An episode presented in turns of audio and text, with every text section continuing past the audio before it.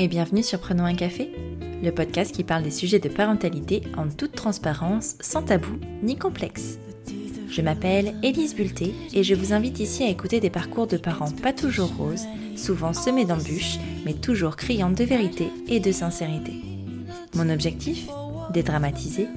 Non, vous n'êtes pas les seuls à galérer. Il paraît même que ça fait partie du job. Qui a dit qu'il fallait absolument avoir des enfants pour passer sur Prenons un café? Certainement pas moi. Quand on parle de parentalité, on a tendance à penser que cela ne concerne que les personnes qui ont des enfants. Mais ce n'est pas le cas. Les personnes qui n'ont pas d'enfants, parce qu'elles ne désirent pas en avoir ou parce qu'elles tardent à y parvenir, sont également confrontées aux questions de parentalité. Notamment avec le fameux ⁇ Alors, c'est pour quand ?⁇ Question posée dès lors que nous sommes en couple depuis quelque temps ou qu'on approche la trentaine. Mon invitée du jour s'appelle Bettina. Elle a 28 ans, elle est mariée et elle ne veut pas d'enfants. De ce choix, elle en a fait un livre, puis un compte Instagram sur lequel elle dénonce la pression sociale derrière la question du désir de ne pas avoir d'enfants. Chaque femme est libre de choisir ou non d'avoir des enfants, mais toutes les femmes ne savent pas qu'elles ont ce choix. La faute à l'idée que le bonheur passe forcément par la parentalité. Eh bien non, ce n'est pas le cas pour tout le monde. Il existe des milliards de façons d'être heureux. Dans cet épisode, nous revenons sur les raisons pour lesquelles Bettina ne veut pas d'enfant, mais aussi sur les raisons pour lesquelles elle le revendique. On parle également de féminisme, de cycle menstruel, d'éducation, bref, tout un programme. Attention, nous abordons aussi le sujet des infanticides qui peut choquer les plus sensibles d'entre vous. Je préfère prévenir. Je n'en dis pas plus et laisse place à ma conversation avec Bettina. Bonne écoute Salut Bettina Salut Elise Bienvenue sur Prenons un café. Euh, je suis super contente qu'on ait enfin l'occasion de se parler, parce que ça fait des mois qu'on en parle finalement. Et, euh, je suis contente de te voir en vrai, euh, en face de moi, à Lille. on, va, on va commencer par une petite présentation. Est-ce que tu peux nous parler de toi un petit peu, nous dire qui tu es? Très bien, avec plaisir. Ouais, merci beaucoup pour l'invitation. C'est vrai que ça fait un petit bout de temps qu'on discute. Ouais. bah, du coup, donc oui, je m'appelle Bettina, j'ai 28 ans, je vais avoir 29 ans cette année. et du coup, ben, je suis française, mais j'habite en Belgique maintenant. Et je travaille en tant que freelance, je fais plein de trucs différents en ce moment, je teste des choses. C'est cool. Euh, ouais, c'est trop bien, j'expérimente en gros. Ouais. Euh, depuis, euh, ouais, je suis en freelance depuis 3-4 mois, mais ça découle de plusieurs envies, euh, notamment de l'année dernière, de, j'ai commencé à écrire un, premier essai. je pense, on va parler un petit peu après et tout. Euh, et du coup, j'ai envie de me lancer dans ouais, l'entrepreneuriat, tout ça. Donc là, j'ai créé un deuxième essai cette année, donc je suis en pleine écriture. Et j'ai lancé aussi un projet de box euh, à destination des femmes pour déconstruire pas mal de, de, notions autour du féminin et des féminités pour apprendre à ouais, déconstruire les normes euh, autour des injonctions faites aux femmes. Donc c'est un peu le, mon cheval de bataille depuis un an et demi, deux ans. C'est chouette. ouais. Et du coup, c'est ce que je fais maintenant euh, à temps plein. En tout cas, j'essaye. Elles sont déjà lancées ces box ou c'est en, en, cours euh, projet Ouais, alors ça a été lancé, ben, j'ai fait une première campagne de euh, financement participatif sur Ulule en, mois de mars. Ouais. Donc c'était pour la première box qui a été envoyée au mois de mai. Et là, je suis en train de faire la prévente de la deuxième box. Donc euh, c'est en cours. C'est chouette. ouais. Tu nous donnes un exemple de ce qu'on trouve dans ta box Tant qu'on y est, autant faire un petit peu de promo. Carrément. Bah, alors la première box parlait du clitoris. Donc, parce que le but, c'est vraiment de trouver des, des, thèmes très forts qui sont souvent tabous, ou en tout cas où certaines femmes ont des un manque de connaissances parce qu'on ne parle pas de ces choses-là, parce que c'est mal vu, etc. Donc il y a toujours un livre, euh, un objet de décoration, mais qui est engagé en gros en général pour promouvoir des créatrices féminines aussi, un objet euh, bien-être et un objet à porter sur soi. Voilà. ah c'est chouette. Ouais. C'est chouette. Et euh, du coup, ça, enfin, faut te suivre sur Instagram, j'imagine. Oui, je fais une petite transition. Parce que tu es sur Instagram et c'est ce qui nous a amené à discuter aujourd'hui. Tu as un compte Instagram qui s'appelle Je ne veux pas d'enfant. Tout à fait. Il n'y a vraiment pas plus explicite comme nom de, compte Instagram. Tu l'as créé quand ce compte-là? Alors, je l'ai créé en avril 2019. Ouais. Et pourquoi tu as eu besoin de créer ce compte-là? Alors je l'ai créé en fait parce que donc de allez euh, octobre 2018 à avril 2019 justement j'ai rédigé mon premier essai qui s'appelle Je ne veux pas d'enfant pour faire original. Mais vraiment hein, c'est plein de mystères ces titres. mais que, mais que veut-elle dire? Je ne sais pas du tout de quoi on va parler aujourd'hui dans cet épisode. et c'est vrai que du coup, ben, j'ai fini l'écriture, j'ai discuté avec une maison d'édition. Et euh, je me suis dit, ben, j'ai pas envie de m'arrêter là parce que déjà, pour trouver le livre, il faut quand même s'intéresser à ce thème. Et j'aime bien les réseaux sociaux et j'aime bien Instagram, donc je me suis dit, bah, je vais lancer ce compte-là pour parler un peu de toutes les raisons pour lesquelles je veux pas d'enfant, etc. Et de fil en aiguille, il y a eu plein de témoignages, tout ça. Donc maintenant, j'alimente le compte euh, tous les jours, je crois.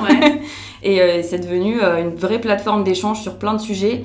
Pas seulement sur le désir ou pas d'avoir un enfant, mais vraiment d'échanger avec des parents, des non-parents, etc. sur les injonctions à la maternité faites encore en 2020, quoi, en gros. c'est un peu Parce que là, t'as as quand même pas mal d'abonnés finalement. Ben ouais, c'est cool, ouais. Bah, au début, c'était très niche, on va dire, parce que mm. c'était que des gens qui recherchaient des choses sur le non-désir d'enfant, on va dire, mais je reviendrai peut-être sur la formulation non-désir d'enfant, parce que je suis plus trop d'accord avec ça, lorsque c'est ce que je revendiquais l'année dernière. D'accord. Euh, mais maintenant, il y a plein de parents aussi, et c'est vraiment cool parce que déjà, c'est bienveillant, il y a pas trop... J'ai pas trop de de trolls, je ne sais quoi. T'en as eu quand même Un petit peu, ouais, ouais, normal, normal. Non, franchement, c'est hyper bienveillant, il y a beaucoup d'échanges, et, euh, et, comme je partage des témoignages aussi, ça crée une communauté de gens qui se disent, bah, en fait, je suis pas tout seul, je suis pas toute seule, euh, j'ai plein de situations euh, qui, peuvent, euh, bah, qui peuvent faire écho à d'autres situations, etc. Enfin, c'est très très riche et du coup, c'est très diversifié sur les thèmes que je traite, du coup. C'est bien. Ouais, et puis en fait, il n'y a, pas de, a pas de sexe. Enfin, je veux dire, c'est pas d'un côté les, gens qui veulent des enfants et d'un côté les gens qui n'en veulent pas. Enfin, ça reste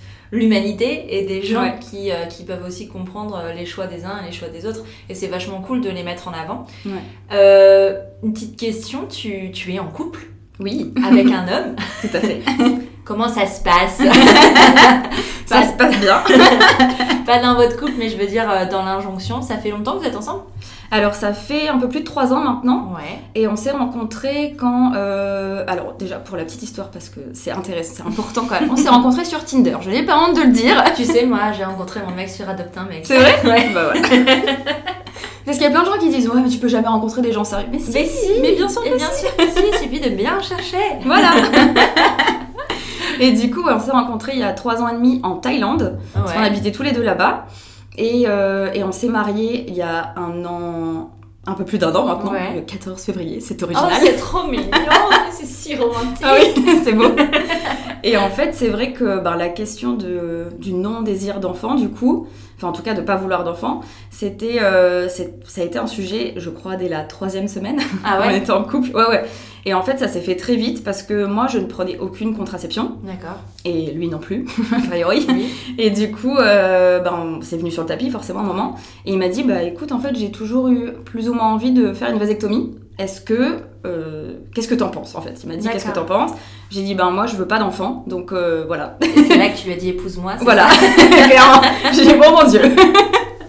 non mais c'est vrai que ça s'est fait hyper naturellement et on a de la chance de s'être trouvé parce que je pense que c'est pas évident. Euh, vu que c'est quand même un choix qui est pas forcément le plus euh, le plus étendu bah du coup on s'est trouvé là-dessus et, euh, et, au bout d'un mois je crois bah il a fait une vasectomie et du coup ça est devenu un non sujet chez nous quoi parce que c'est un super engagement enfin enfin je trouve que c'est un, un, engagement qui en dit euh, gros bon après bien sûr le fait de pas vouloir d'enfant, c'est pas forcément en rapport avec la personne avec qui tu es. Tout à fait. Mm. Mais, mais déjà de se dire, enfin, au bout d'un mois, oh bah allez, let's go, on y va c'est vraiment chouette. Bah, et c'est vrai que c'est important ce que tu dis, c'est qu'il l'a pas fait pour moi. Et euh, c'est juste que lui, bah déjà, il est bon, un peu avant-gardiste et je trouve ça cool. Parce qu'en gros, quand je lui ai dit je prends pas de contraception, il m'a dit ben moi je trouve que c'est pas forcément à la femme de gérer la contraception. Et je lui ai expliqué tout mon parcours avec euh, la pilule, les stérilés, les implants, j'ai tout testé. Et il y a rien qui marchait vraiment. Euh, sur le long terme qui me convenait. Donc il m'a dit bah, j'ai envie de prendre cette part de responsabilité. Et effectivement, c'est pas lié qu'à moi. C'est-à-dire mm. que de base, il voulait le faire. Il a jamais eu envie d'avoir des enfants et, et, moi non plus, mais moi j'avais jamais pensé à me faire stériliser par exemple. Parce que c'était pas très connu et parce que je sais pas, parce, qu'on n'est pas informé. J'ai l'impression aussi que, je pense que, bah, on, on, va pas dire qu'on en reparlera, on va en parler maintenant. Mhm. Je pense que, euh, que c'est plus facile pour un homme de faire une vasectomie que pour une femme de, de faire, euh, c'est la ligature des mhm. trompes parce que ben euh, il faut un accord pour les femmes et c'est pas nécessaire pour les hommes si, si j'ai bien compris si j'ai bien fait mes recherches c'est ça? C'est ça. Et en fait bah déjà juste euh, sur la l'opération en tant que telle c'est la vasectomie c'est 10 minutes. C'est une toute petite euh, incision ça prend vraiment littéralement 10 minutes ça mm. fait pas mal il n'y a pas d'effet secondaire. Alors que pour la ligature c'est quand même une chirurgie enfin une, anesthésie générale pardon. Et ouais déjà c'est quand même plus invasif. Plus invasif ouais. Et en plus de ça, c'est vrai que. J'ai un parallèle avec les chats parce que. Non mais oui. non mais. Mon chat est un mâle, ça a été hyper rapide. Mais grave, pareil. Et les, femelles, c'est l'enfer. Voilà. Bah ouais. Parce que c'est interne et que du coup, forcément, c'est pas la même chose. Et, Et du coup, et comme tu disais, en plus, je pense que les femmes, il y a beaucoup plus de médecins qui sont réticents mm. parce qu'on a l'organe qui permet de porter l'enfant. Et du coup, pour un homme, ben, en plus de ça, il y a des très bons taux euh, pour faire l'opération inverse, qui est la vaso-vasostomie. Qui marche donc c'est pas définitif la vasectomie. Alors les médecins ils préfèrent dire que c'est irréversible parce qu'ils veulent pas euh, qu'on se retourne contre eux si, ça, si jamais ça marche pas. Mais dans les faits, il y a un très bon reportage qui est sorti sur Arte la semaine dernière là-dessus d'ailleurs euh, qui euh, montre qu'en fait, dans 50 à 70% des cas, ça peut marcher quand ah tu fais l'opération inverse. Ok. Alors que pour les femmes, c'est définitif. Alors bah c'est pareil, tu ah peux ouais, faire, tu peux aussi. Ouais, tu peux reconnecter euh, bah, les trompes justement, mais pareil, je pense que là les taux c'est peut-être moins de 50%. Je veux pas dire de bêtises, donc je suis vraiment pas sûre, mais c'est moins. Et en plus de ça, c'est bah, encore une fois plus invasif quoi. Ouais, ouais c'est ça. C'est de nouveau une chirurgie et tout ça. Ok. Et il euh, y a, y a quand tu vas voir un gynéco pour te faire euh, ligaturer les trompes, il y a un délai de réflexion. Ouais, c'est 4 mois. Est-ce que c'est le même pour les hommes? Enfin, il y a aussi un délai? Oui. Alors, bah, mon mari l'a fait en Thaïlande, donc c'était vraiment pas les mêmes, euh, la même législation. Mais par contre, ouais, c'est un délai obligatoire de 4 mois. Sauf que moi j'ai eu plein de témoignages sur le compte Instagram justement de femmes qui sont en process pour se faire ligaturer les, les trompes. Et parfois les médecins mentent, donc ils leur disent c'est pas 4 mois, c'est 6 mois, voire 1 an qui leur disent il faut absolument l'aval d'un psychologue qui, ah doit signer un papier. Alors que ça, c'est pas dans la loi, hein, c'est pas vrai. Mais euh, qui, enfin, qui vraiment euh, diffuse des informations un peu étranges pour décourager en fait. Et c'est vrai que Mais c'est horrible parce que en fait, ça te renvoie dans une non-normalité en fait. ça te renvoie une différence alors qu'il n'y a, pas, a pas de différence, c'est hmm. juste un choix de vie. C'est ça, finalement c'est juste enfin moi je comprends que ça choque hein. clairement je, je, trouve ça euh, je vais pas dire que je trouve ça normal mais j'entends que les gens euh, trouvent ça un peu bizarre. Mais après à partir du moment où c'est ton choix en plus quand tu fais ça tu signes une décharge. C'est-à-dire tu signes un papier ah en disant j'ai réfléchi pendant 4 mois je veux faire cette opération donc personne, aucun patient ne peut se retourner contre le médecin qui fait l'opération. Donc, 4 euh, mois, ça veut dire quoi? Enfin, pourquoi 4 mois? Enfin, ouais. c'est, Je sais pas. On juge peut-être qu'au moins t'as le temps de te poser les milliards de questions et peut-être de regretter, du coup de pas le faire, je sais pas. Je sais pas. 4 mois, c'est étrange, enfin, je trouve ça. Oui, c'est bizarre. Ouais, c'est bizarre. Euh, pourquoi À quel moment tu as ressenti le besoin de revendiquer? Parce que tu vois, il y a une différence entre ne pas vouloir d'enfant et mm. revendiquer le fait de pas en vouloir. À quel moment euh, ça a basculé dans le sens revendication? Ouais. Bah, comme tu dis, c'est vrai que moi, pendant très longtemps, c'était un choix. Enfin, un non-choix. Je vais, je vais quand même faire la petite parenthèse maintenant parce que c'est intéressant. C'est qu'il y a beaucoup de personnes qui disent donc c'est un non-désir d'enfant. Moi, je suis plus trop d'accord avec ça. C'est un vrai désir de pas être parent. Et en plus de ça, donc pour certaines personnes, c'est un vrai désir et pour d'autres, c'est un non-choix. Je pense que c'est comme une envie viscérale d'être parent. Il y a des gens, ils ressentent juste l'envie de pas l'être et tu le décides pas vraiment, quoi. C'est un peu comme plein de trucs, la sexualité, etc il y a des personnes juste, euh, elles ressentent rien dans leur trip qui leur fait euh, donner envie d'être parent. Et moi, ça a toujours été quelque chose de que j'ai dit euh, très librement, enfin depuis, je sais pas, que j'ai 15 ans, je crois. J'ai toujours dit à mes copines, moi j'aurais pas d'enfant, etc. Enfin voilà. Mais c'est resté quelque chose de personnel. J'en faisais pas un cheval de bataille. Qu'est-ce que tu avais comme retour à 15 ans quand tu disais je veux pas d'enfant alors, bah, franchement, je suis assez surprise maintenant avec le recul parce que rien de négatif. On t'a jamais dit, ouais, tu changeras d'avis, euh, t'es un peu jeune pour prendre ta décision. Pas du tout. Mais en fait, je pense que. Alors, à l'époque, j'en parlais pas à mes parents, pas trop hein, quand même. On en a peut-être vaguement discuté un moment, mais je, je suis même pas sûre. En tout cas, j'ai pas trop de souvenirs. Mais maintenant, bon, j'ai bientôt 30 ans et j'ai aucun de mes amis proches qui a des enfants. Donc, je pense qu'on était aussi dans un cadre où voilà, on n'était pas spécialement attiré par la maternité, en tout cas euh, pas très tôt, mm. ce qui expliquerait du coup que personne oui, ait trouvé ça bizarre. Oui, puis aujourd'hui, de toute façon, la moyenne d'âge mm. des enfants, enfin des, personnes qui deviennent parents, c'est autour de 30 ans finalement. c'est ça, ouais. complètement. Mais c'est vrai que là où ça a vraiment switché, où je me suis dit, il faut vraiment que j'en parle parce que je suis un peu des personnes qui se revendiquent grande gueule, ou en tout cas qu'on qualifie comme telles, ce qui me va bien, hein, je trouve que c'est pas, pas négatif, je veux dire. Mais c'est vraiment quand je me suis mariée, et en tout cas, quand j'ai commencé à dire aux gens, ben là, je suis avec, en couple avec quelqu'un avec qui, a priori, euh, on va rester en couple un certain temps, je veux dire. Et là, c'est pas du tout mon entourage proche qui a eu une réaction étonnante. C'est vraiment des gens que je connais pas très bien. Ah euh, tu sais, au, détour d'une conversation, enfin, c'est quelque chose de tellement public, la maternité, la parentalité, on va dire que dès que tu rencontres quelqu'un, ah, t'es en couple, t'as des enfants. Bah surtout si tu te maries. Enfin, j'ai l'impression que le mariage, c'est l'acte ultime avant de devenir parent. Exactement. Genre, tu te maries, neuf mois après, t'es es, censé avoir un enfant, sinon c'est pas normal. C'est ça. Et c'est vraiment là où je me suis dit, ah oui, donc là, je me suis mariée, donc la société attend de moi que je sois mère. Et bah, on t'offre quoi quand tu te maries? Le livret de famille. Enfin, oui, tu vois, voilà, c'est ça. Exactement. Tu te maries, t'as un livret de famille. Avec les 10 pages pour. Je sais, pas combien il y en a. Enfin, il me semble qu'il y en a 10. C'est con parce que j'en ai un, mais, mais, euh, mais je ne sais pas combien il y en a. Ouais, ouais, je crois. Il y en a pas mal hein, quand même. Il y a de quoi faire. Ouais, il y a de Petite équipe de foot. c'est ça. mais ouais, enfin, c'est vrai que à partir du moment où tu te maries, euh, c'est euh, bah censé être pour pouvoir créer une famille. Enfin, c'est ça. Et c'est vrai que du coup, à partir de là, je me suis dit, enfin, je me encore une fois, j'ai de la chance, même si je devrais pas dire que c'est une chance, parce qu'on ne devrait pas entendre des choses pareilles, mais euh, de mon entourage proche, pas trop de réactions virulentes. Mais euh, on m'a quand même dit une fois qu'il fallait que j'aille voir un psychologue parce que ça voulait dire que j'avais un traumatisme d'enfance non résolu. Euh, que j'étais égoïste, que j'étais pas normale, que j'allais mourir seule, enfin plein de trucs que les gens se permettent de dire parce qu'encore une fois, la parentalité, c'est un sujet public que tout le monde, comme quand t'es enceinte, j'imagine que. Ah bah, à partir du moment où tu tombes enceinte, c'est ce que j'ai un truc que je dis depuis très longtemps, tu tombes dans le domaine public. C'est ça, complètement. Tout le monde peut te toucher, tout le monde peut te donner son avis. Je trouve ça fou, quoi. Mais ouais. Je comprends pas, quoi. Bah, moi, il y a des gens qui se sont permis pendant ma grossesse de faire des choses, euh, genre j'étais enceinte de 7 mois, donc un beau ventre déjà. Mais à 7 mois, clairement, je savais bien que je n'étais pas prête d'accoucher, vu qu'une grossesse dure 9 mois en théorie. Mhm. Et euh, je vois quelqu'un que je connais qui dans mon depuis toujours, et qui vient à côté de moi sans me prévenir et qui me met la main au niveau du pubis, tu sais. Non. Si. qui, qui juste pour vérifier. Oh oui, non, c'est pas pour maintenant, ton ventre il est bien assez haut. Je dis, bah merci en fait, juste à quoi ça sert de me mettre la main au niveau de mon pubis pour me dire ça? Je suis à 7 mois de grossesse, je sais bien que c'est pas pour maintenant. Et puis en fait, juste, je ressens. Crois-moi quand je te dis que c'est pas pour maintenant, parce qu'on discutait de ça, de oh non, je sens que enfin ça va pas mmh. arriver plus tôt, enfin bref, je disais ça. Bah juste oui. Crois-moi. Et, et au-delà de, de ça, je demande-moi. C'est mon plus, corps, en fait. Et c'est ces genres de choses où ouais, tu tombes dans le domaine public à partir du moment où tu es enceinte. Mais finalement, pas que quand tu es enceinte, parce que après c'est la même chose. Bah quand tu as ton bébé, euh, si tu le tiens pas de la bonne façon dans la rue, tu auras toujours quelqu'un qui va dire Ah, mais. Ou juste des regards qui. Euh, t'as bien compris ce que les gens voulaient dire derrière, quoi.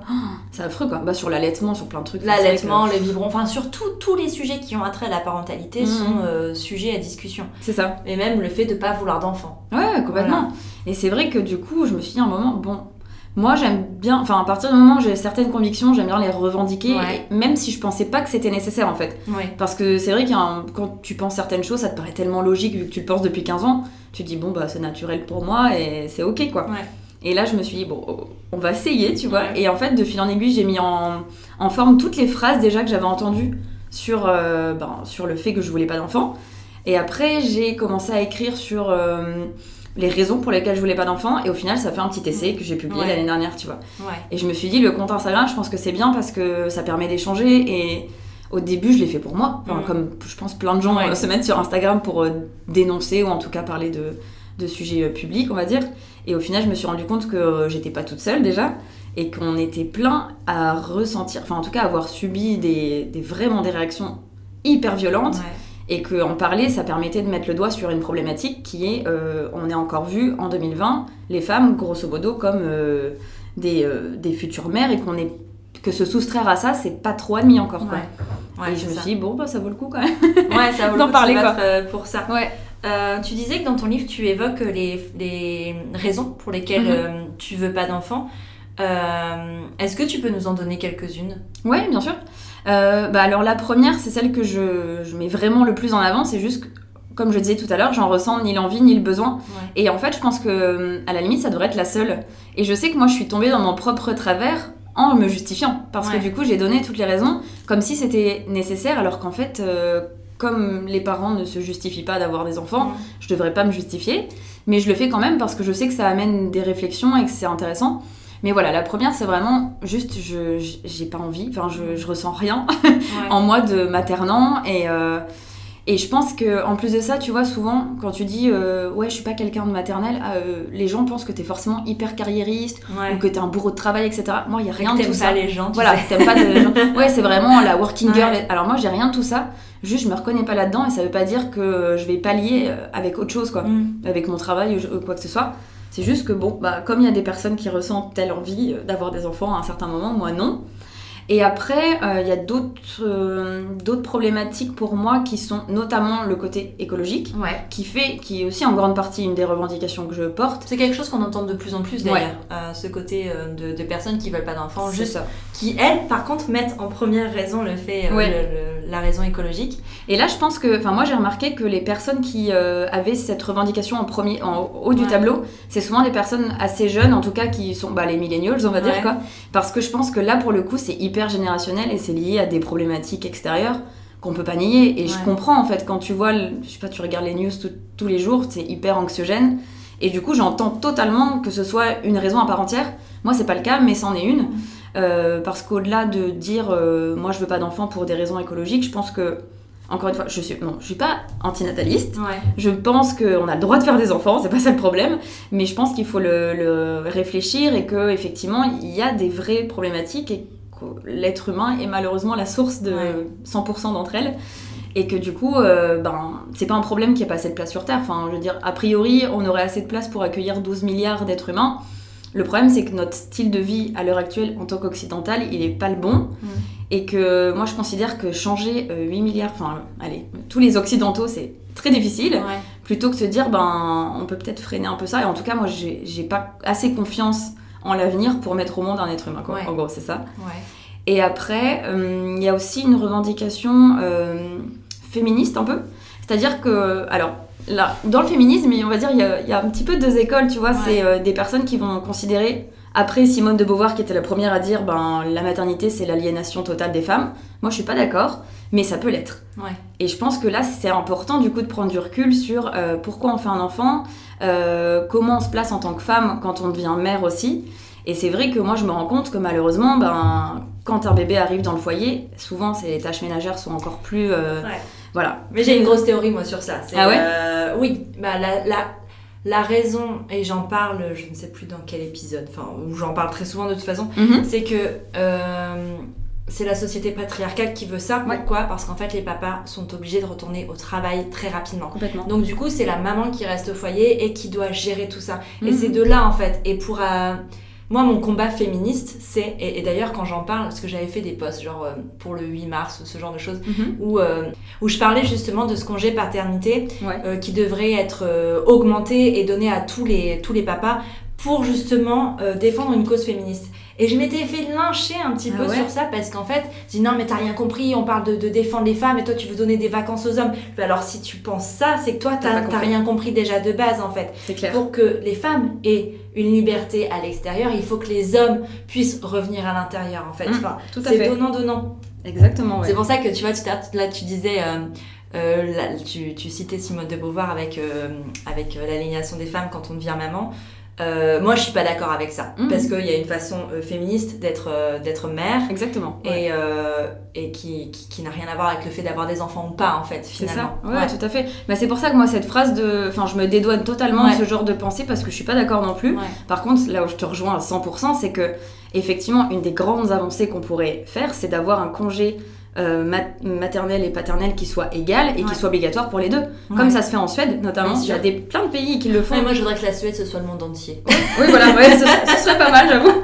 Non, ils ont des bonnes idées, quand on va pas se mentir. Mais c'est vrai que là-dessus, ça paraît très logique parce que du coup, il y aurait plus de discrimination à l'embauche, il y aurait plus de temps partiel autant pour les femmes, il y aurait plus de. Oui, juste de femmes qui, euh, bah, qui bah, qui se confrontent au plafond de verre parce que ah mais du coup vous allez partir en congé maternité je pense que les gens n'ont pas cette dimension politique du féminisme et de la maternité en fait liée à ça. Et pour moi, c'est un projet politique à part entière, le féminisme, tu vois. Mais complètement.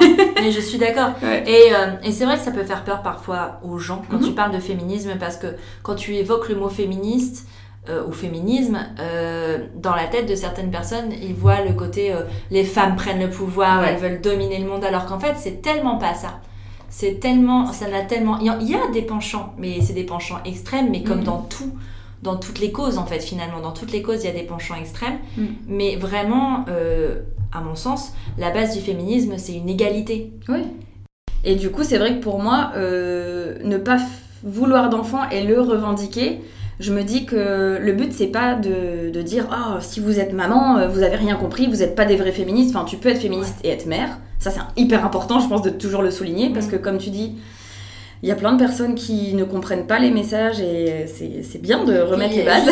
Il y a, y, a, 50% à peu près d'hommes et 50% de femmes. Mhm. Euh, les mères euh, élèvent 50% des hommes, des futurs hommes. Donc oui, c'est important d'être féministe en étant mère. Enfin, juste Tout à fait, exactement.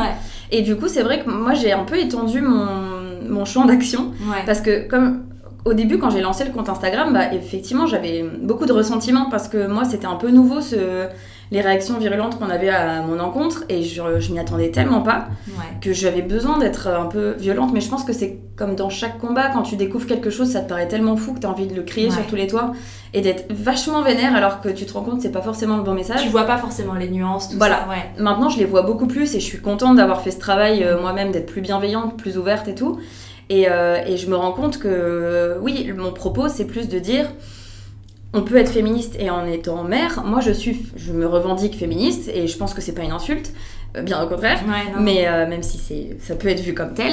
Et je ne suis pas mère parce que je veux ouvrir les yeux à des personnes qui ne sont pas au courant sur en fait tous les mécanismes de la société patriarcale, comme tu disais tout à l'heure, qui font que si tu fais pas attention, eh ben tu peux euh, plonger là-dedans et devenir euh, plus aliéné qu'une femme qui n'a pas d'enfant parce que ben t'es pas au courant en fait de tout de comment ça fonctionne quoi. Et le congé paternité c'est un, un bah, gros sujet clairement. Enfin. Mais j'ai l'impression qu'en fait, enfin à force d'y réfléchir, mais je vois pas Enfin, je vois pas d'autre façon. Non, clairement. De donner l'égalité en fait. Bah Il ouais, a que ça. J'ai l'impression que ça va passer que par ça en mhm. fait. Et en tout cas, ce serait un bon début, je pense, pour après découler sur d'autres problématiques. Mais ça, c'est du tangible en plus. Enfin, mhm. C'est vrai qu'il euh, y a beaucoup de personnes qui disent oui, mais euh, on parle des mots, euh, ah, les child free, blablabla, tout ça. Qui est le terme en gros anglophone pour dire je ne veux pas d'enfant, qu'on ne veut pas d'enfant. Il n'y a pas d'équivalent français. mais c'est ça peut être des, euh, des, conversations un peu bourgeoises, tu vois, de oh j'ai que ça à faire, de réfléchir à ma condition de femme et euh, pourquoi je veux pas d'enfant. Mais je pense qu'il faut aussi des trucs concrets. Mm.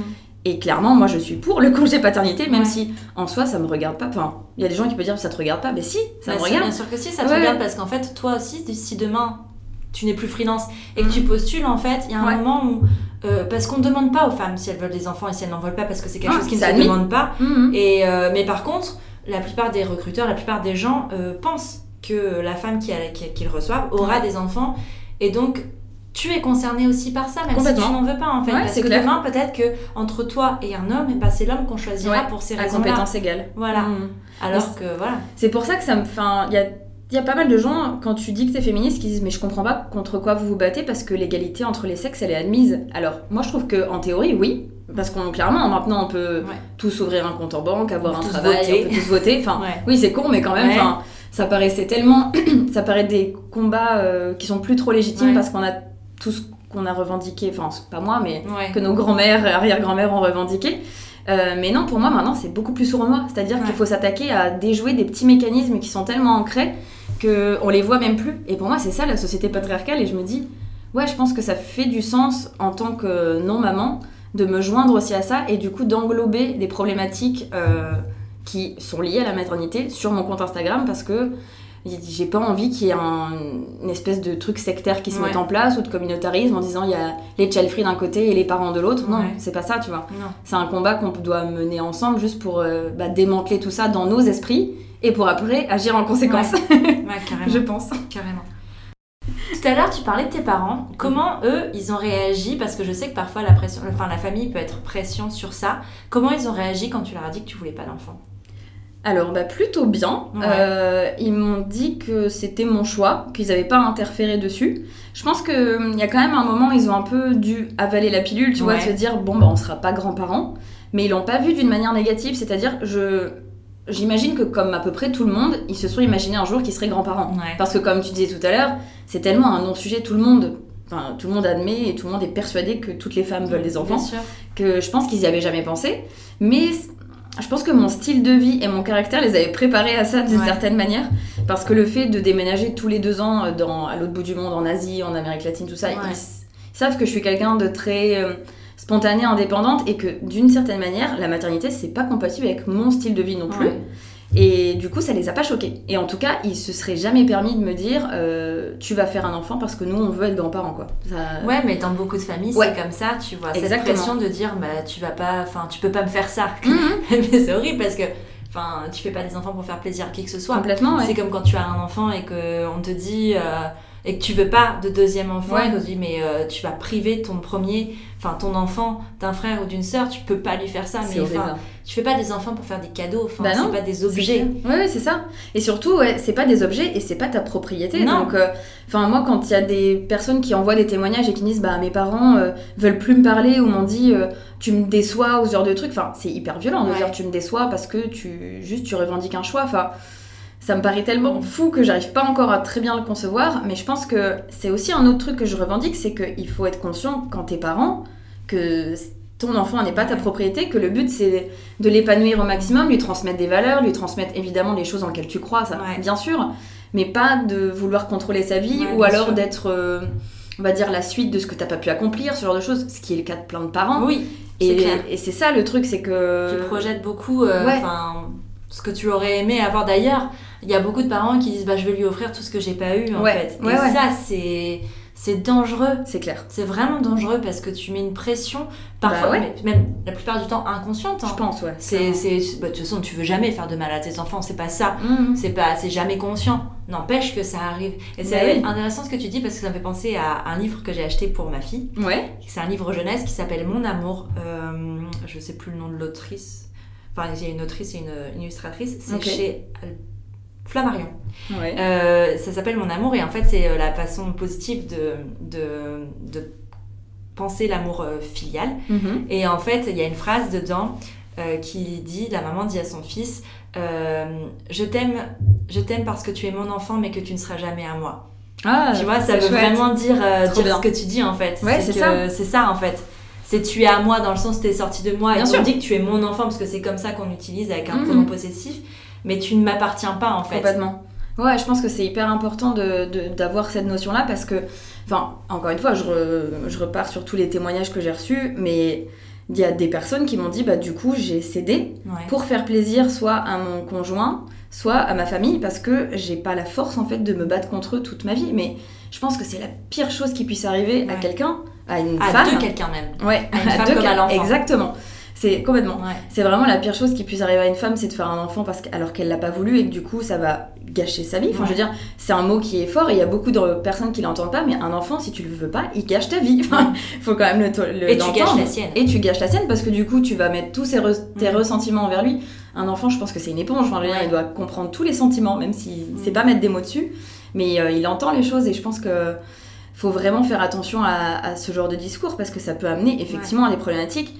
Et et c'est vrai que moi, parfois, je prends l'exemple, tu vois, des, des infanticides, euh, des abandons d'enfants, ce genre de choses. Euh, je pense que, genre, genre, honnêtement, j'en sais rien. Je, Peut-être que j'affabule totalement. Mais je me dis, c'est peut-être probable que ce sont des personnes qui, au fond d'elles, ne voulaient pas d'enfants, mais qui l'ont fait par pression sociale et qui se rendent compte que c'est pas pour elles. Et elles sont dans un espèce de, de dans un coin, elles se disent je ne sais plus quoi faire, je peux pas m'échapper de cette situation parce que c'est une responsabilité à vie d'être parent toute ta vie, tu vas t'inquiéter pour tes enfants, tu vois. Sur les infanticides et, euh, et, les abandons, enfin, genre accouchement sous X, tout ça, il y a plusieurs euh, choses. Enfin, il y a, y a, ce que tu dis et il y a aussi tout ce qui est déni de grossesse. Tu sais, euh, quand tu mm. apprends ta grossesse à une date où tu ne peux plus avorter. Bien sûr, ouais. Parce mm. que ça, c'est aussi, c'est aussi important. Enfin, je, enfin, oui, ça arrive, ça arrive à mm. plein de gens. Enfin, dire, et une fois que bah, tu peux plus avorter, tu peux plus avorter. Enfin, c'est comme ça. C'est ça. Et, et ouais, non, mais je suis d'accord avec toi sur le fait de, enfin si tout le monde pouvait être parent, si tout le monde euh, était capable d'être parent, il n'y aurait pas tout ça voilà, en fait. Ouais, c'est là où je vois tout à fait. Tu résumes très bien. Moi je dis des trucs et toi tu dis les, bonnes, les bons résumés. C'est parfait. Symbiose, symbiose, je te dis, c'est beau. Et, euh, et, non, mais c'est vrai, mais, euh, mais, mais, parce que voilà, on, dit toujours, on pense toujours que c'est horrible de voir euh, un parent tuer son enfant. Mhm. en, parce que souvent on le regarde avec son prisme à soi. Bien sûr, De parents qui a par exemple désiré très fort son enfant et qui l'aime plus que tout. Là, tu dis, mais pourquoi et comment tu peux faire ça mhm. Mais quand tu le mets sur le prisme de quelqu'un qui a jamais voulu d'enfant et à qui c'est arrivé sans l'avoir choisi et que tu replaces dans le contexte de.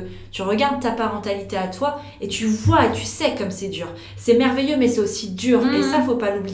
Et de voir que ben, la personne qui fait ça, et, je j'excuse pas, hein, je mm. condamne, euh, voilà, mais la personne qui vit ça, elle, elle voit pas les côtés merveilleux en bah fait. Non. Parce que c'est pas merveilleux pour elle en fait. Ouais, tout à fait. Elle, elle voit que les côtés difficiles, donc c'est vraiment, enfin, tu peux pas. Mm.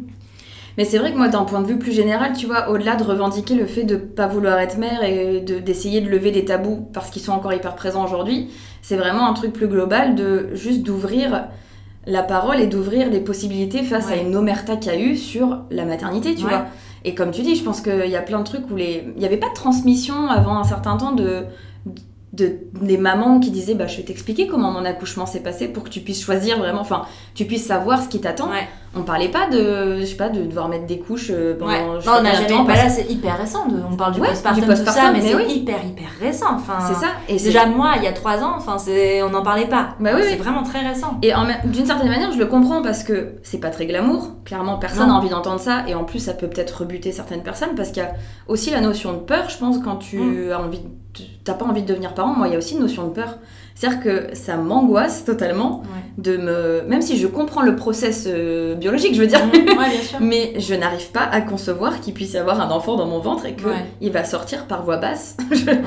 je, ne le comprends pas et ça m'angoisse totalement. Genre, c'est vraiment. Tu vois, on parlait du déni de grossesse. Moi, c'est ma plus grosse peur, c'est un, faire un déni de grossesse, quoi. Je, je sais pas comment je réagirais.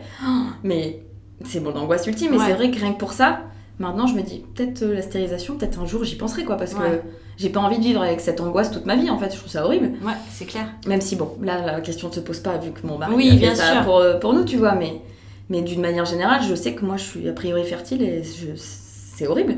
Et je pense qu'effectivement, même si c'est dur à entendre et que quand tu dis ce genre de phrase, je suis fertile et je trouve ça horrible, les gens te disent quoi? Mais tu penses pas aux femmes stériles et tout? Mais ça n'a rien à voir en fait. Ouais, c'est qu'on vit tous euh, différemment. Enfin, mais, mais si, c'est ça. Si, si enfin, sortir ce genre de phrase, c'est ça, c'est un non-sens. Hein. Ça sert à rien du tout. Bah c'est comme si on te disait quand tu vas dans le supermarché que tu choisis entre deux marques de pâtes, euh, mais tu as le luxe de choisir entre deux marques de pâtes. Tu penses à ceux qui n'ont pas ce luxe-là Bah non, en fait. non, mais c'est ça. Mais dans mon livre, je crois que j'ai écrit une phrase comme ça. C'est euh, par exemple, moi, si je mange de la pâte à tartiner alors que quelqu'un est allergique aux noisettes, euh, tu crois que, enfin, c'est, mm. pas, on s'en fout. Enfin, je veux dire, chacun sa vie, quoi. C'est complètement Enfin, pour le coup, ça n'a aucun fondement. Et comme tu dis, c'est basé sur. Euh, je pense que c'est des personnes qui ont jamais eu l'occasion de se confronter à un autre avis sur la maternité. Et du coup, moi, ça me dérange pas d'être un peu une personne où les gens vont se dire Ah, c'est bizarre, elle est pas normale. Bah, tant mieux, parce qu'au moins, ça apporte des réflexions, tu vois.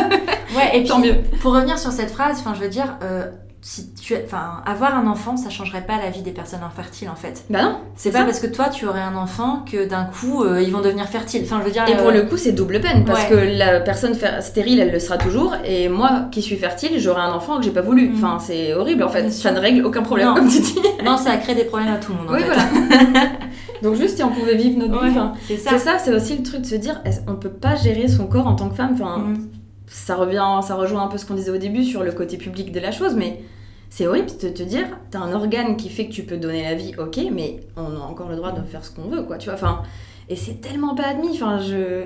Moi, j'ai envie de le crier au monde entier, juste, on n'est pas obligé de... Enfin, c'est pas parce qu'on peut faire les choses qu'on est obligé de le faire, quoi. C'est pas parce qu'on est bon en maths qu'on doit devenir euh, ingénieur, euh, ouais, ouais, enfin, on s'en fout, quoi, tu vois, c'est... C'est tellement Enfin, en fait, ce qui me, je trouve bizarre, c'est que tu vois, les êtres humains, on est tous différents, on est bientôt 8 milliards, on va, il n'y en a pas un qui se ressemble.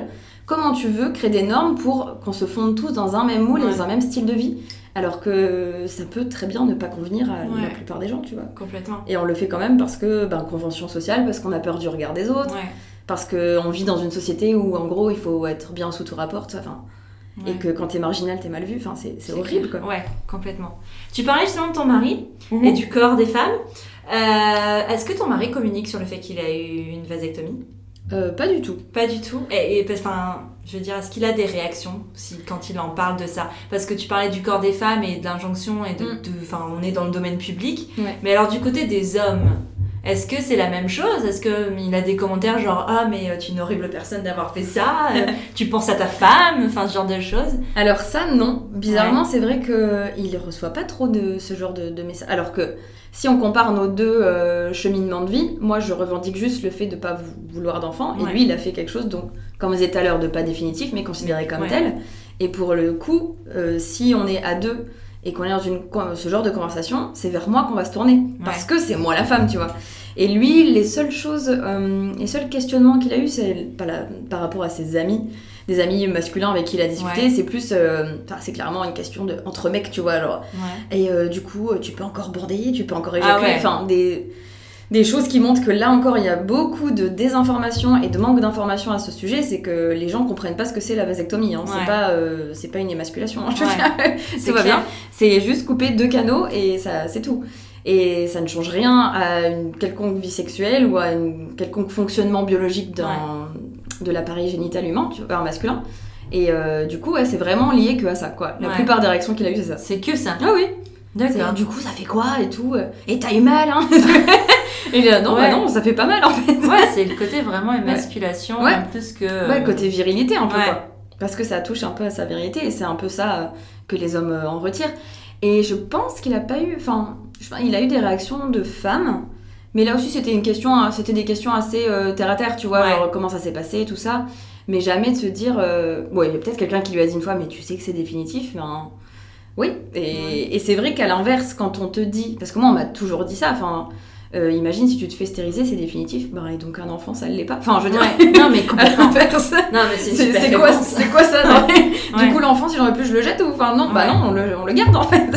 C'est enfin, C'est la même chose, quoi. C'est aussi définitif que de faire un enfant.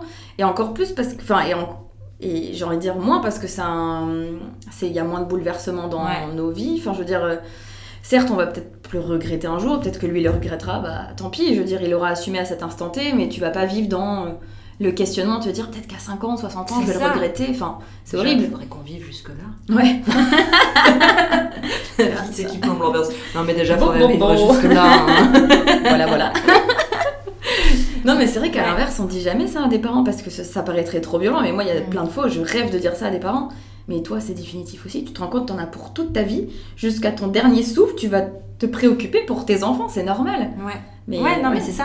et puis il y a tellement de facteurs. Bon, après, c'est des choses que tu te demandes pas hein, quand tu veux des enfants parce que, mm. parce que clairement, tu es sur un souffle de vie et t'as pas envie de te poser ça.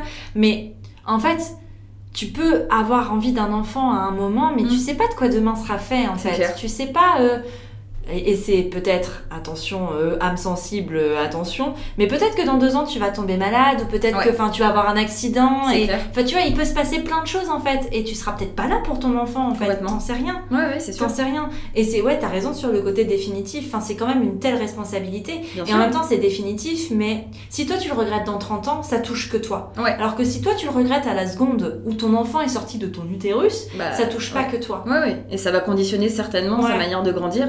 Comme on disait tout à l'heure, les sentiments, même si tu les refoules et que tu essayes de pas montrer à ton enfant que tu le regrettes, je pense qu'à un moment, ça peut peut-être transparaître. Et, euh, et, en même temps, c'est. Ah, je, vais peser mes mots pas. Je vais dire en même temps, c'est pas grave parce que je pense que c'est bien qu'il y ait des personnes. Ça se fait un peu maintenant. Je sais pas si tu as entendu parler du livre Le regret d'être mère. Non. Passionnant, trop bien. Euh, donc ça vient un petit peu plus justement de parler de cette notion de regret. C'est pas pour autant que tu vas mal t'occuper de ton enfant, mais au moins ça permet de lever un peu, encore une fois, ce gros tabou de on peut pas regretter un enfant, on peut pas ne, ne pas vouloir d'enfant parce que ben on veut tous des enfants. Et ce livre, il est vrai, enfin même si, si, tu veux des enfants ou pas, je trouve que c'est une super lecture à avoir parce que ça, ça ouvre un horizon euh, et ça ouvre des champs de réflexion qui sont encore vachement inconnus. Et donc en fait, c'est une Israélienne qui a hum, interviewé une 35, entre 35 et 40 femmes euh, en Israël qui disent. Ah, mais si j'en ai entendu parler, bah, sur ton compte, je crois. Peut-être, oui, j'en ai parlé un petit peu, ouais, ouais. Et qui, euh, qui disent ben, moi j'ai des enfants, parfois leurs enfants ils ont un an, parfois ils en ont 30, mm. ils en ont 40, parfois ils sont grand-mères, et elles disent ben, je regrette si j'avais pu euh, ne pas le faire, ben je l'aurais pas fait. Et il y en a deux trois qui disent, ben en fait à l'époque je savais pas que j'avais le choix. Et ça, ça m'a tellement marqué. Et je sais que c'est aussi pour ça que je continue à en parler et que j'ai envie d'étendre aussi ça, c'est que il faut expliquer qu'on a le choix et que si tu ne le, sens pas et que t'as pas cette fibre là ou t'as pas cette envie pour ta vie, tu as le droit de dire non, je veux pas d'enfant. ouais, complètement. Mm. Complètement. Mais je crois que c'est vraiment un sujet qui est encore euh, on parle pas beaucoup, et on en parle de plus en plus, euh, des femmes qui ne veulent pas d'enfants ou des hommes qui ne veulent pas d'enfants. Mais le regret, je pense que c'est vraiment difficile de l'aborder parce que ça implique un enfant. C'est ça. Et qu'il faut vraiment, et la nuance, enfin selon l'âge de l'enfant, elle est vraiment très fine entre le regret d'être mère et le mm. regret d'avoir cet enfant-là. Oui. Parce que tu sais, bien sûr. Il y a, euh, en tant qu'enfant, tu, tu, pourrais avoir ce, revers de dire ah ben en fait, elle voudrait que je sois mort, enfin tu vois. Alors qu'en fait, la plupart du temps, les, les, les femmes qui regrettent d'être mères, euh, regrettent d'avoir ce statut mais ne regrettent pas leur enfant. Mhm. Et c'est ça en fait qu'il faut réussir à différencier. Carrément. Et c'est vraiment difficile de trouver le, le, mot parfait bah, pour l'expliquer en fait. Et c'est exactement ce que, ce que Orna Donat, donc, qui est mm. l'autrice, explique dans son livre. C'est ça, c'est que elle arrive à mettre le doigt là-dessus. Ouais. C'est pas que je déteste mes enfants. Enfin, toutes les femmes disent Je ne déteste pas mes enfants, je les adore et je ferai tout pour leur offrir la meilleure vie possible parce que c'est ma responsabilité. Ce que je regrette, c'est que je n'étais pas au courant que ça allait changer ma vie à ce point et que je ne suis pas faite pour être mère et que malheureusement, ça m'a donné ce statut de mère en m'enlevant mon statut de femme, ce qui est un risque aussi parce que ça peut arriver. encore une fois, c'est une question de féminisme et d'égalité entre les sexes qui est pas totalement admise. Et puis on n'est pas on n'est pas égalitaire aussi selon euh, selon les pays d'où on vient. En plus. Oui, tout à fait. Selon l'environnement social, enfin Exactement. oui, voilà. Même même au-delà du même pays. Au-delà du pays, bien sûr. C'est sûr. C'est qu'on vit pas dans le même environnement euh, et on n'a pas les mêmes informations. Enfin, on n'a pas on n'a pas le même accès, à la même aisance financière. enfin, bien sûr, il y a plein de choses. On peut, aucune personne ne peut vivre la maternité ou la non-maternité de la même manière. Non, c'est clair, complètement. C'est sûr. Je suis d'accord. Et il a l'air trop bien ce livre, je vais, je vais lire. Par contre, j'avais lu un article euh, il y a, je sais pas, 2-3 ans, sur. Euh, c'est pas Mademoiselle, c'est l'autre magazine qui a été créé pour les aides, sur Rocky. Ah oui. Euh, c'est un magazine féminin mhm. en ligne pour les adultes, donc enfin pour qui s'adresse à des personnes euh, plus âgées que Mademoiselle. Et il y avait justement une, une femme qui, euh, qui témoignait sur ça, sur le fait qu'en fait elle avait eu un enfant, mais qu'elle euh, regrettait d'être mère. Et elle, elle mettait bien la nuance entre le, le, fait de regretter d'être mère et, et d'aimer son enfant, parce qu'en fait tu l'aimes ton enfant. Enfin, la plupart des femmes aiment leurs enfants, mhm. euh, même si elles regrettent d'être mères. Bien sûr, c'est ça. Ouais, complètement.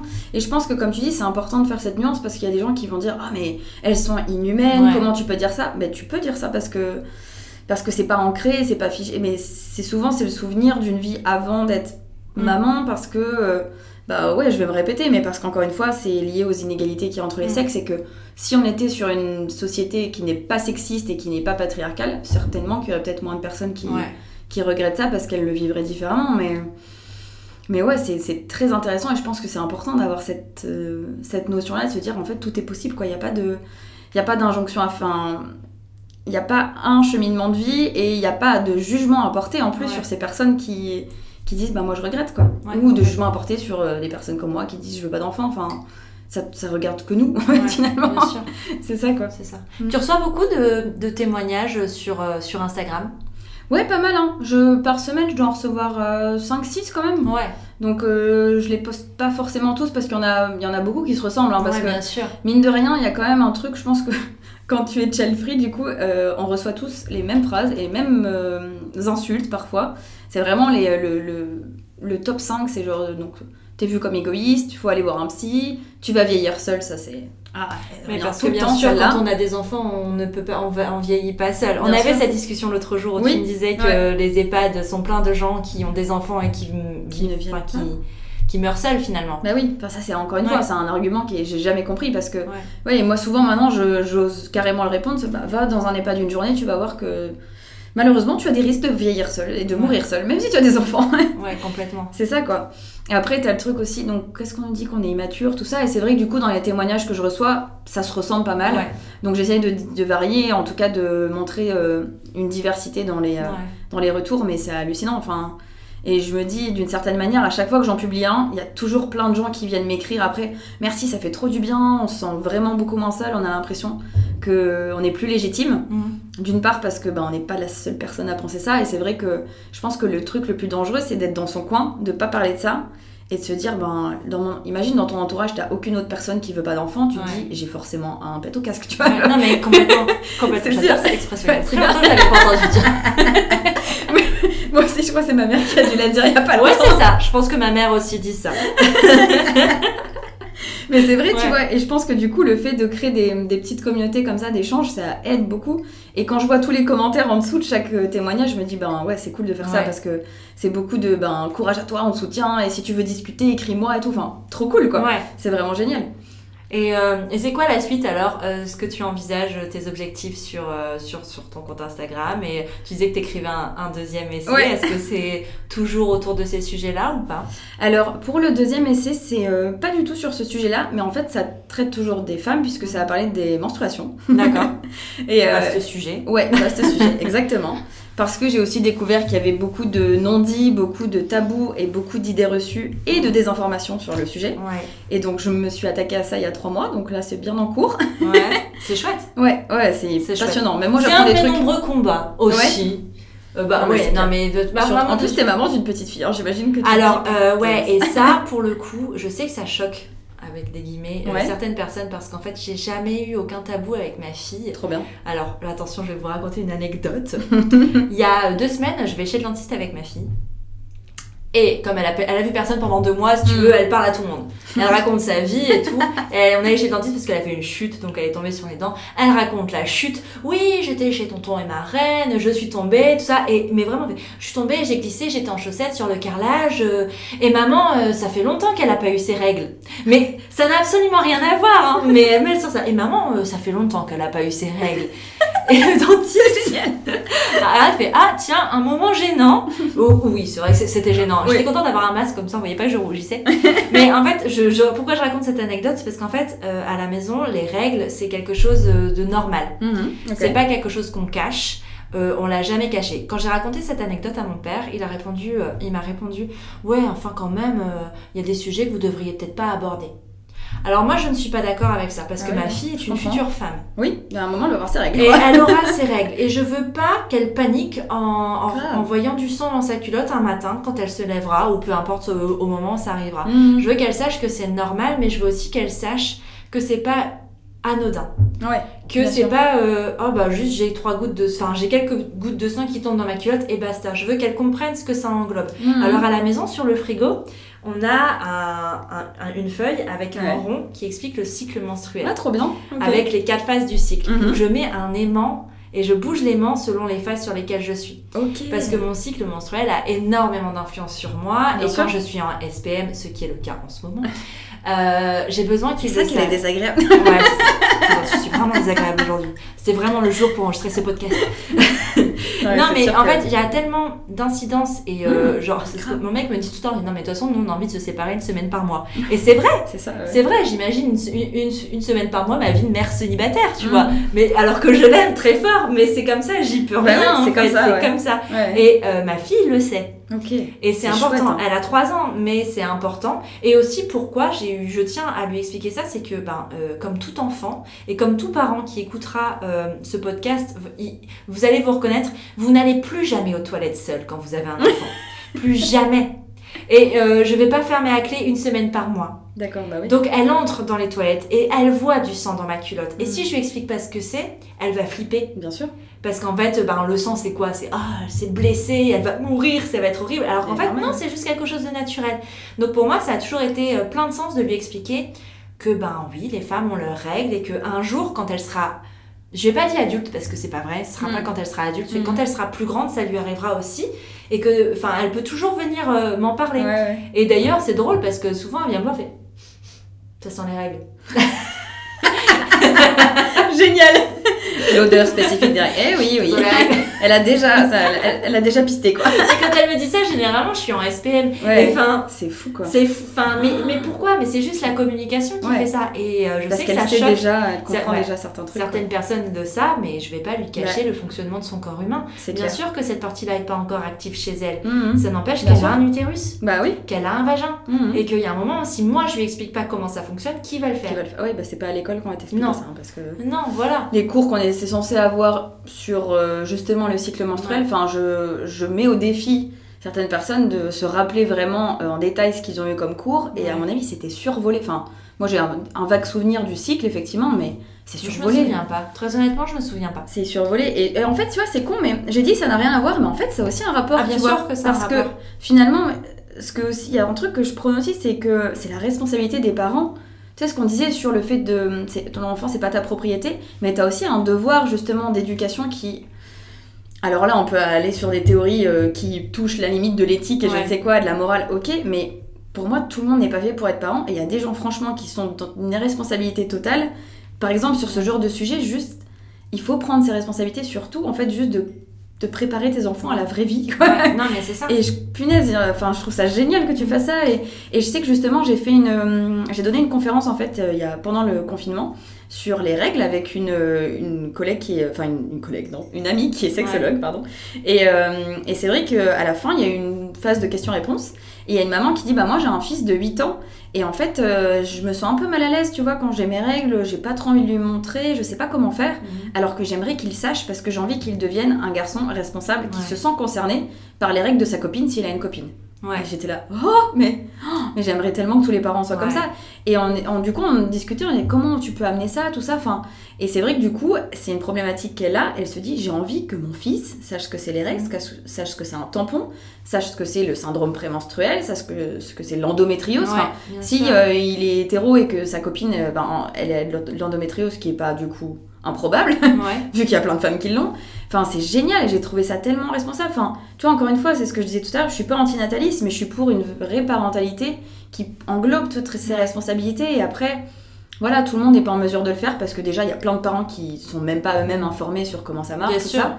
Mais euh, quand tu l'as, faut pas reproduire Ouais. ces mêmes schémas de tabous et trucs comme ça parce que ça mène à ça. des gros problèmes de désinformation. Mais quoi. complètement, mais en même temps, c'est hyper lié parce que ben, euh, l'utérus, mine de rien, est l'appareil reproducteur. Et Mhm. en fait, c'est ce qui explique. Enfin, si tu expliques euh, le- les règles, tu expliques le fonctionnement de ton utérus, de ton Ouais. corps, et en fait, de, de la fertilité, de l'infertilité, enfin, de plein de choses comme ça. J'en suis pas encore là avec ma fille parce qu'elle a 3 ans, il y a un moment, il faut être réaliste. hein. On n'en est pas là. C'est sûr. hein. Laisse-lui un euh, peu le temps, elle aura largement. mais c'est ça. Mais ceci dit, le cycle menstruel est quelque chose qu'on vit en famille. Ouais. Et que ce soit elle comme euh, mon mec en fait. Bien sûr. que c'est quelque chose qu'il a Mhm. intégré, qu'il sait Mhm. aussi très bien. Bon, par contre, il, il angoisse déjà au fait qu'on puisse avoir deux SPM euh, À la maison un jour.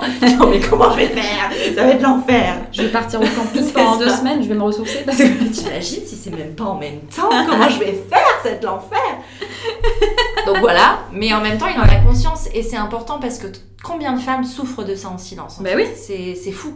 Parce que, ben, euh, il y a une différence. Il y a une différence entre Bien les hommes et les femmes. On fonctionne pas de la même Ouais, façon. On n'a pas la même productivité tout le temps. Les femmes sont d'une- ont une nature cyclique qui Oui, dure sur les quatre, sur quatre temps, comme les quatre saisons, comme le- la lune. La Enfin, lune, c'est ouais, tout attends. ça. Ouais. C'est des choses essentielles. Et euh, alors que généralement, les règles dans une société patriarcale sont reléguées au. Tu sais, comme quand t'es un petit peu de mauvaise humeur, ah bah t'as tes règles, tu vois, Ouais. comme quelque chose de très négatif. Alors Ouais, qu'en fait, les règles, c'est pas quelque chose de négatif du tout, Mhm. mais vraiment pas du tout. Enfin, moi, je le vois pas. Le SPM, je le vois comme quelque chose Ouais. de négatif. C'est clair. Moi, les règles, c'est libérer, délivrer. Si tu veux, moi, j'attends Ah que ouais, ça. c'est bah vrai oui, bah oui, parce que moi, euh, le jour où j'ai mes règles, j'ai plus de SPM. D'accord. J'ai ok. plus de, j'ai plus rien, j'ai plus de douleur, j'ai plus de. Ah, génial quoi. Trop Ouais, mais je sais que je suis chanceuse de fait de pas avoir de douleur sur mes règles, ça je le sais bien, c'est une grande chance. Mais par contre, euh, avant c'est l'enfer. D'accord. C'est l'enfer sur terre. Mais, c'est fou, euh, mais ouais, mais chaque femme est différente. Et ça encore, ça, ça change au fil du temps. Mm. Parce Ouais. que ce que je te dis là aujourd'hui, ça tombe dans 5 ans, ce sera plus vrai.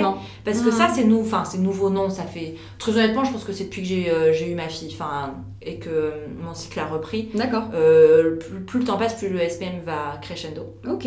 Et avant, ça, j'ai appris ça, aussi qu'effectivement le cycle n'était pas du tout le même à 20 ans, à Non, 30 bien ans, à sûr que 40 ans. Ouais, c'est fou. Non, quoi.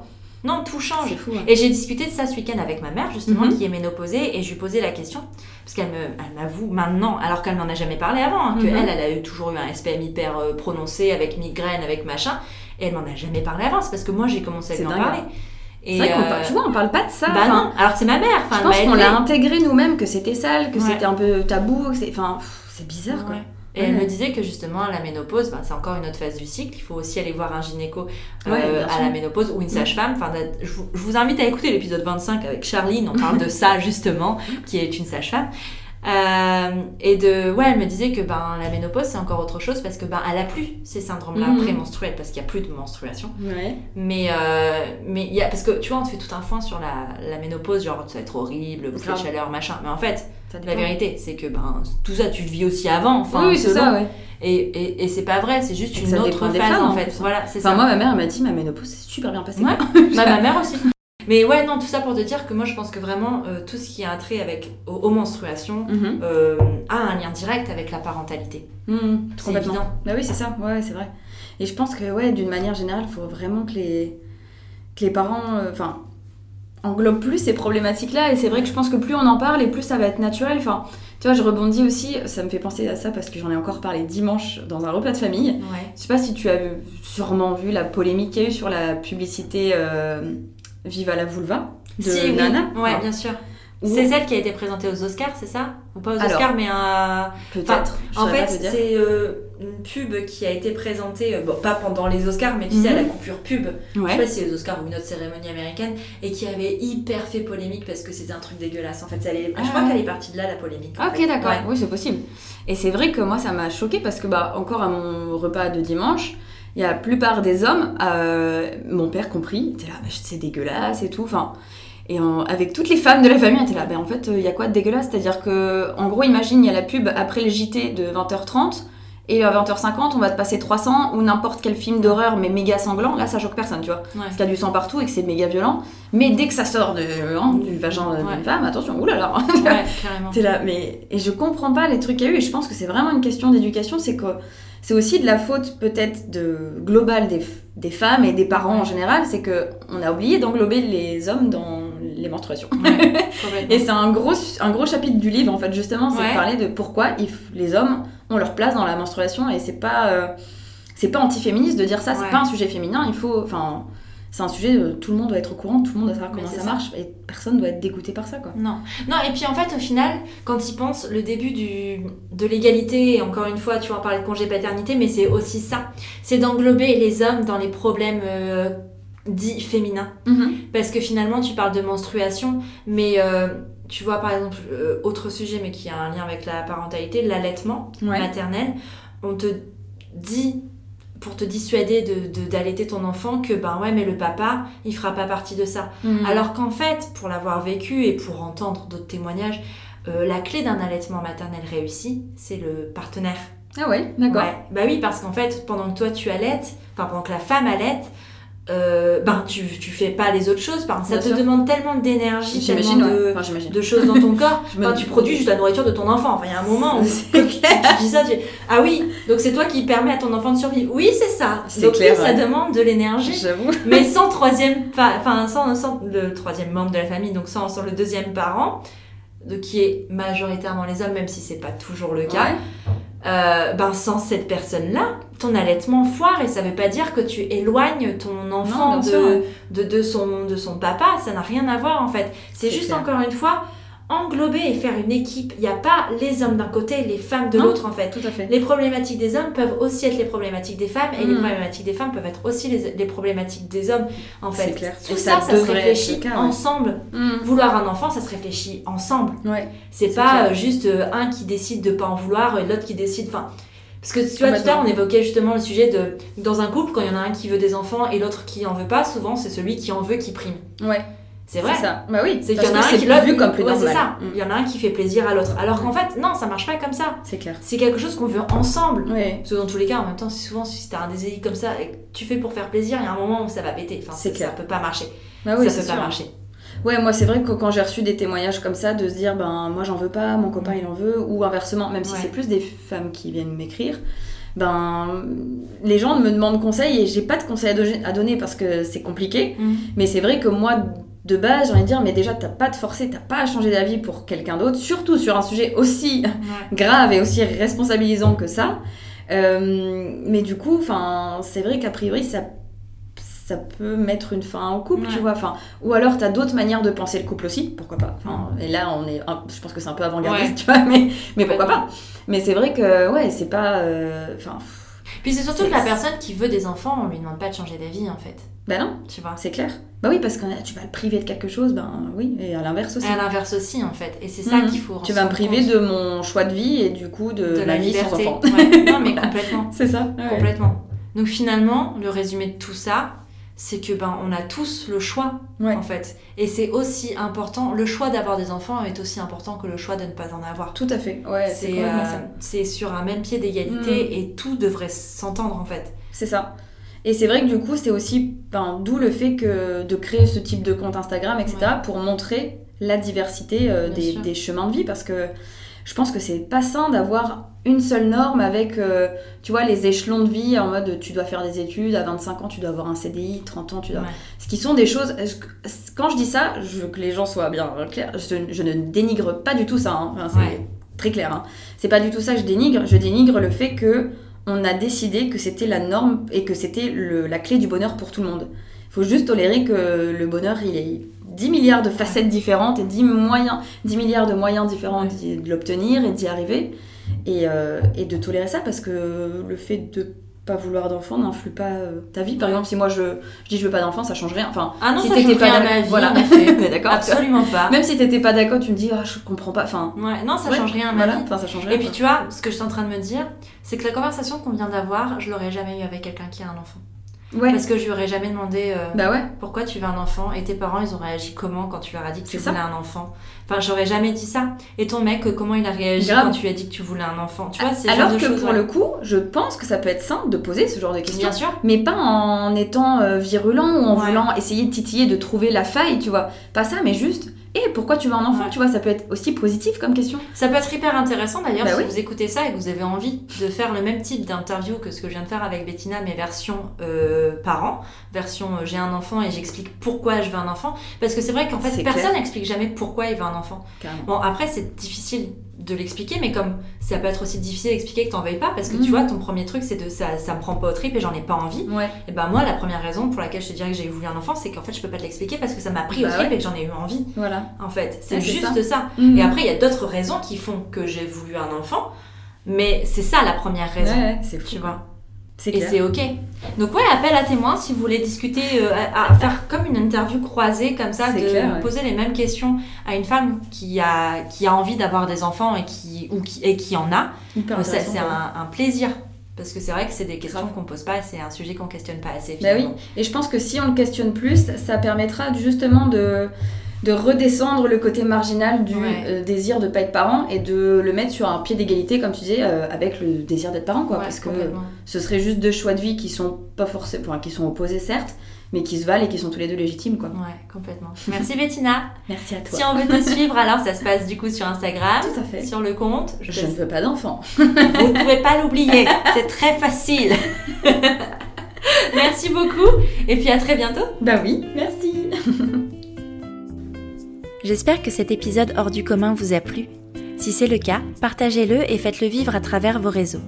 Vous pouvez aussi vous abonner au podcast Prenons un café sur votre application de podcast préférée et le top du top, c'est de le noter de 5 étoiles, notamment sur Apple Podcast. C'est le meilleur moyen de lui donner plus de visibilité. Vous êtes sur Prenons un café, le podcast qui parle des sujets de parentalité en toute transparence, sans tabou ni complexe.